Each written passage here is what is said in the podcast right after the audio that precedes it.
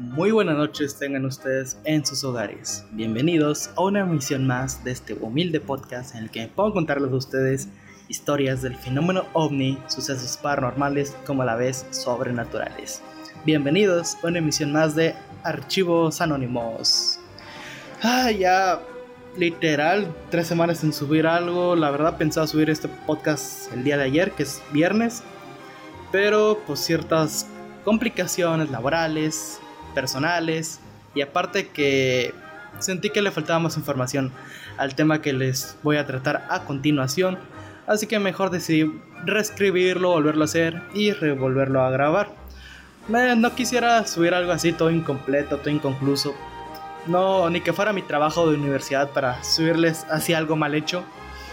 No, mentira, sí, sí me esforzaba. Bueno, no, la verdad no. la verdad no, ahí lo entrego, chingue su madre. Que sea lo que Dios quiera. Ah, estas tres semanas han pasado de todo, se inundó la ciudad. Hubo, pues volvimos a fase 1 de coronavirus aquí en México pocas palabras, empezamos, bueno, estamos a como empezamos, de la chingada, quieren volver a abrir las escuelas, eh, la gente va a morir, todo ese pedo, ya saben, lo que viene por un gobierno incompetente e inepto. Pero hoy no estamos aquí para hablarles del gobierno, todo pendejo, todo pendejo, sino que el tema que les traeré a continuación es, creo que es la primera vez que toco no, sí, ¿cuál creo? Si es la primera vez que toco un tema relacionado a este tipo. En sí les contaré la historia de Allen Wuornos, que es conocida como la primera asesina serial estadounidense. Comenzamos. Y empezamos de una vez porque me he dado cuenta que siempre que empiezo la intro me empiezo, empiezo a hablar chingos de cosas y al final creo que son como un cuarto de introducción con bien poquita información para el podcast, así que mejor empezamos de una vez. Creo que solo fueron dos minutos a lo que acabo de empezar y ya vamos con la... Con la... ¡Ah! Me trabé con eso. Ya vamos con la información actual. Ahí les va la intro.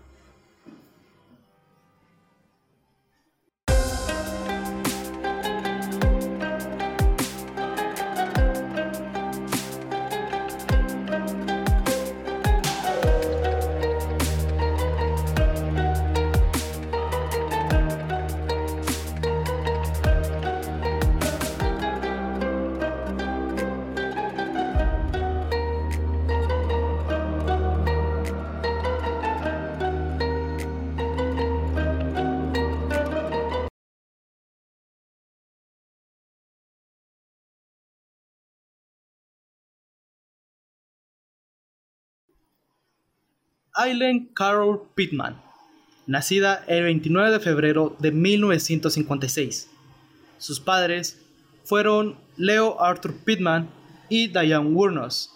Medía un metro con 63 centímetros. Originaria de Rochester, Michigan, Estados Unidos, de niña no conoció a su padre, ya que él era un pedrastra que pasaba su vida de un hospital psiquiátrico a otro, en la ciudad de Kansas. Para el señor Pittman, su destino fue el morir mediante el suicidio cuando se encontraba en una celda de la cárcel de Kansas, en el año de 1969.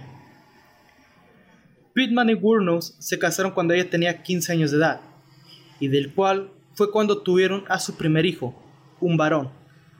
Nació en 1957. Un año más tarde nacería la protagonista de esta historia, Aline Wurnos. Al poco tiempo de haberse casado, los Pittman, Leo Pittman y Diane Gurnos se divorciaron. La joven madre dejó a sus dos hijos con sus padres, Laurie y Britta Gurnos, de origen finlandés, para después no volver nunca. Esto ocurría en el año de 1960. Los señores adoptaron a los niños y fueron criados en Troy, Michigan. Durante la tutela con sus abuelos, Aileen Wuornos fue abusada sexualmente por su abuelo. Además de eso, era golpeada con el cinturón. Ella explicó que su abuela era una alcohólica, además de eso. Esto lo relató en el libro de Sue Russell, Lethal Intent. Wuornos explica que ella y su hermano descubren que Laurie y Brita no eran sus abuelos biológicos y de que habían tenido relaciones sexuales desde muy joven con múltiples parejas. A una edad temprana, incluso tuvo relaciones sexuales con su hermano. A la edad de 15 años, queda embarazada, igual que su madre. Tras dar a luz en una casa de maternidad en Detroit, justamente el día 23 de marzo de 1971. Fue desterrada de su casa y repudiada por la comunidad. El hijo de Aileen fue dado en adopción y se desconoce el nombre o paradero del niño. Wurnos estuvo viviendo en un auto abandonado en el bosque. Poco tiempo después fue enviada a un hogar para madres solteras. En ese año moría el abuelo de Wurnos, Brita. El hombre moriría de un fallo hepático, aunque la madre de Aileen, Diane, decía que Laurie era la responsable de la muerte de su abuelo. Es algo curioso como en aquellos tiempos, los años 70, 60, eh, literal, toda la gente era como muy, muy metiche lo que hacías o lo que o en sí con quién andabas, todo eso, de siempre tener esa reputación ante la comunidad. O sea, por un descuido de la vida, bueno, más que descuido, a Ellen la usaban sexualmente, incluso múltiples parejas, y eran parejas grandes de 40, 50, eran hombres de mediana edad. Y por este accidente que ella queda embarazada, ahora se gana el repudio de la comunidad, cuando en sí todavía sigue siendo una niña, poco o nada conoce de la vida, en sí no conocía estos temas relacionados.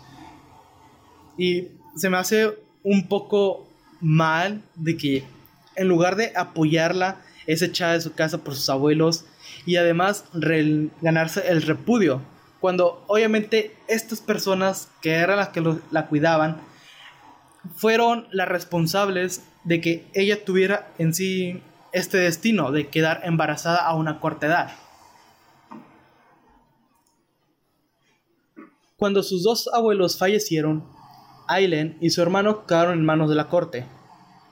Comenzó a trabajar como prostituta en 1974, dando a, estando aún en la escuela, y fue encarcelada en el condado de Jefferson, Colorado, por los cargos de estar en estado de embriaguez, desorden público y disparar una pistola calibre 22. Cuando volvió a Michigan, fue detenida una vez más por los cargos de asalto y perturbar la paz. El 13 de julio de 1976, por haber lanzado una bola de billar a un camarero en la cabeza. Además de eso, también se le llegó, se le llegó a imputar ese cargo. Cuando volvió a Michigan, fue detenida una vez más por los cargos de asalto y perturbar la paz en el día 13 de julio de 1976. Esto por haberle lanzado una bola de billar a un camarero en la cabeza. Además de eso, tenía multas por manejar sin licencia y beber en un vehículo, por lo que la multaron con 105 dólares. Cuatro días después muere el hermano de cáncer de esófago, por lo que Wurnos recibió 10 mil dólares por el seguro de vida de su hermano, del cual pagó las multas y compró varios lujos. Con eso, un auto con ese dinero, y del cual días después, días después destruyó. Haciendo autostop, conoció a Lewis Fell, de 76 años de edad, y del cual se casó con él en 1976. La noticia de su boda se publicó en el periódico local, pero Aileen aún era arrestada por comportamientos violentos y fue enviada a la cárcel por asalto.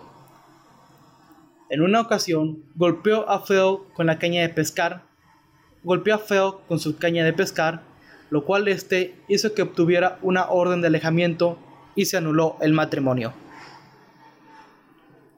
El 21 de mayo de 1981 fue detenida en Edgewater, Florida, por robo a mano armada y fue condenada a prisión el 4 de mayo de 1982, para después ser puesta en libertad el 30 de junio de 1983. El 1 de mayo de 1984 fue arrestada por intentar pasar cheques falsos en el banco de Kate West. En 1985 fue mencionada como sospechosa por el robo de una pistola y municiones en el condado de Pasco. A partir de aquí, empieza a usar el nombre de su tía en forma de alias, que es Lori Christine Grody, como ahora se hacía llamar. El 4 de enero de 1986 es condenada en Miami por el robo de automóvil, resistencia a la autoridad y obstrucción de información falsa. La policía encontró un revólver calibre 38 y una caja de municiones en un auto robado que ella misma manejaba.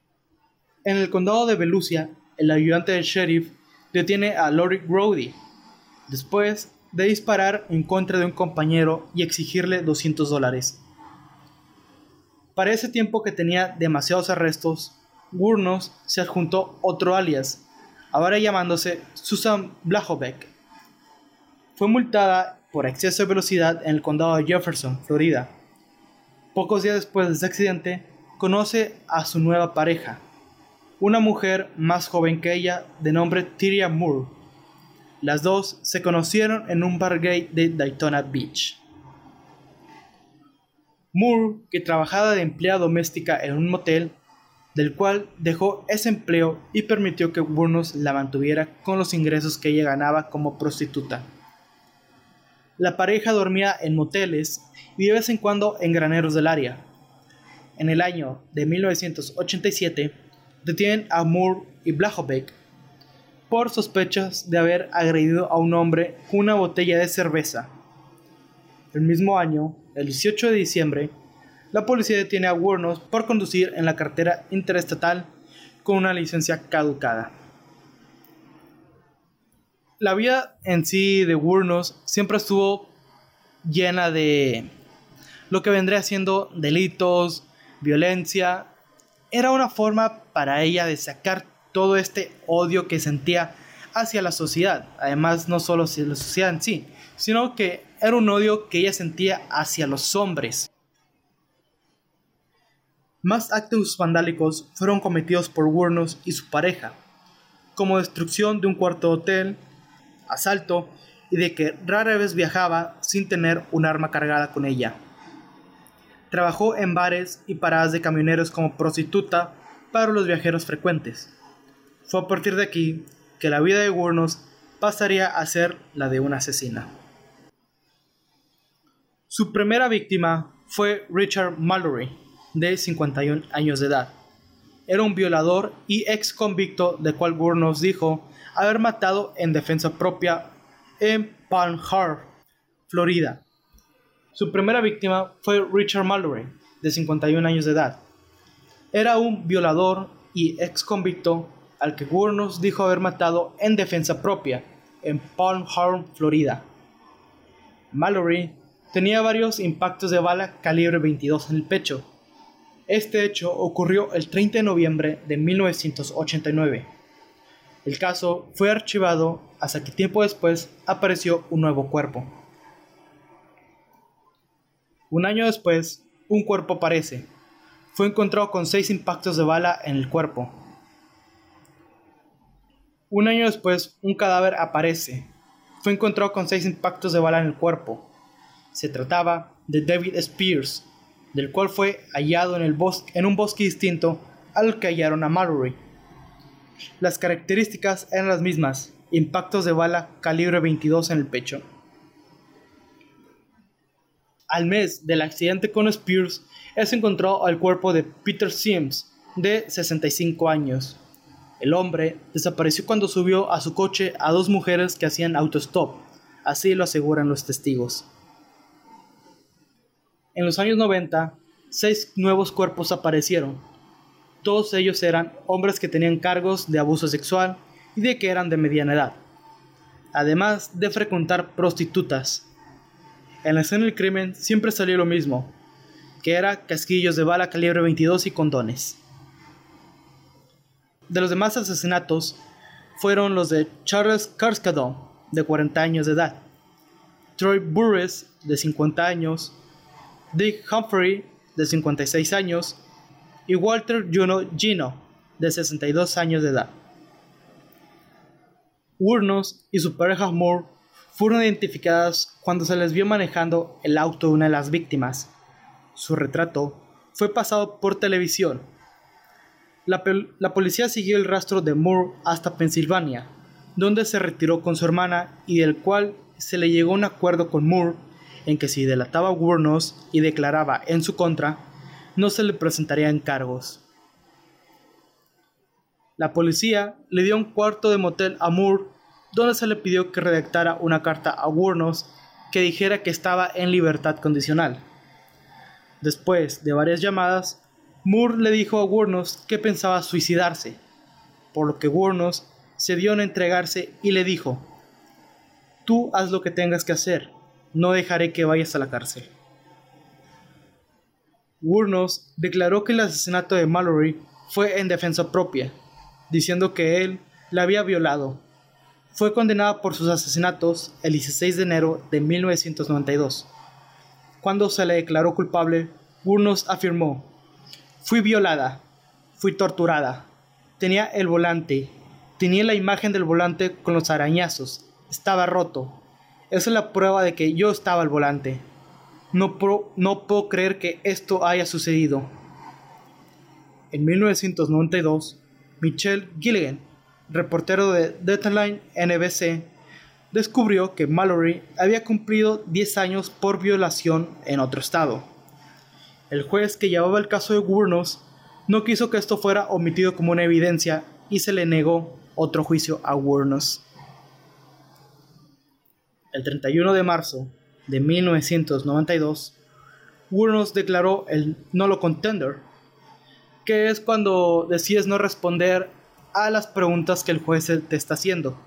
Esto para evitar que todo lo que digas pueda ser usado en tu contra. Aplicó el no contender con los asesinatos de Troy Burress, David Spears, y en cual su defensa fue quiero estar bien con Dios. En junio del mismo año, Burno se, declaró culpable por la muerte de Charles Carskadon, y del cual recibió su quinta pena de muerte. En febrero de 1993 se declaró culpable del homicidio de Walter Gino y del cual fue condenada de nuevo a pena de muerte. No se le dio una condena de muerte por Peter Sims, ya que su cuerpo no fue encontrado nunca. Burnos contó varias veces las historias sobre los asesinatos. Admitió haber matado a siete hombres en accidentes separados. Alegó que esos hombres le habían violado cuando pretendían pagarle con sexo. Más tarde se retractó diciendo que fue en defensa propia. Durante una entrevista con Broomfield, que es un director de cine documental, ella pensaba que las cámaras estaban apagadas cuando hizo una declaración de que dijo que el asesinato de Mallory fue en defensa propia. ¿Fue en defensa propia? Preguntó Bromfield. Sí, así fueron algunos de los otros, pero no puedo decir nada a nadie. Aquí, así que tengo que ir a pena de muerte, respondió Gurnos.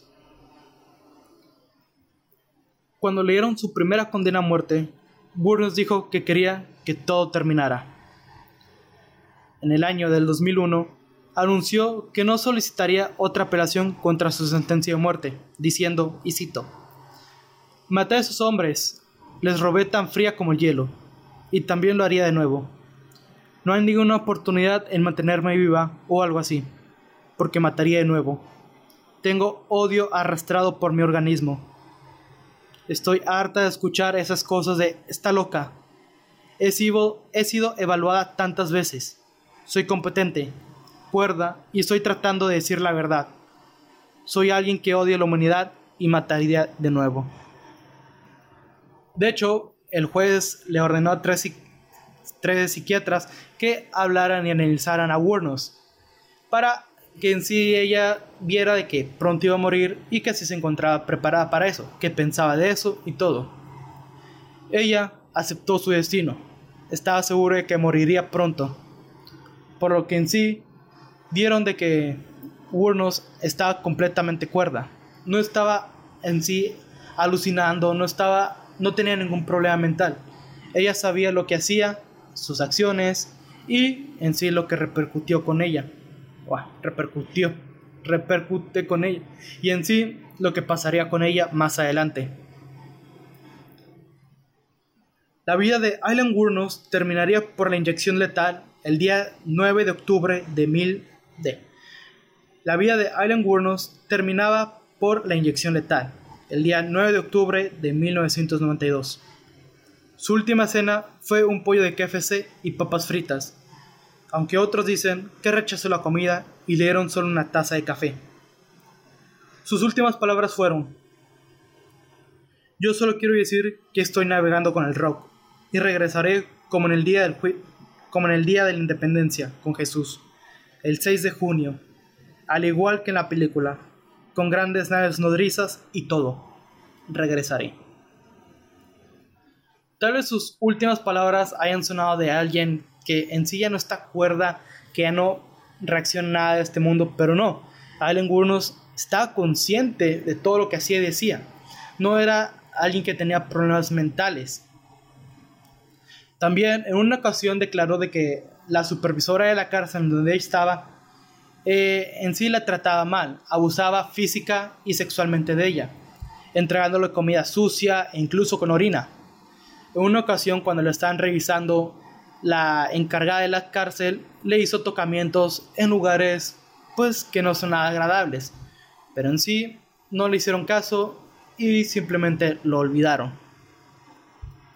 La vida de Alan Wurnos fue retratada en el cine por la película Monster del 2003, en la que aparece Charlize Theron, y del cual la hizo acreedora a su primer premio Oscar a Mejor Actriz. La película está dirigida por Patty Jenkins, que si te suena el nombre es la misma que hizo las dos primeras películas de Wonder Woman. Sin duda, la vida de Allen Gurnos fue en sí tormento, abusos físicos y sexuales, algo que nadie debería pasar en su vida.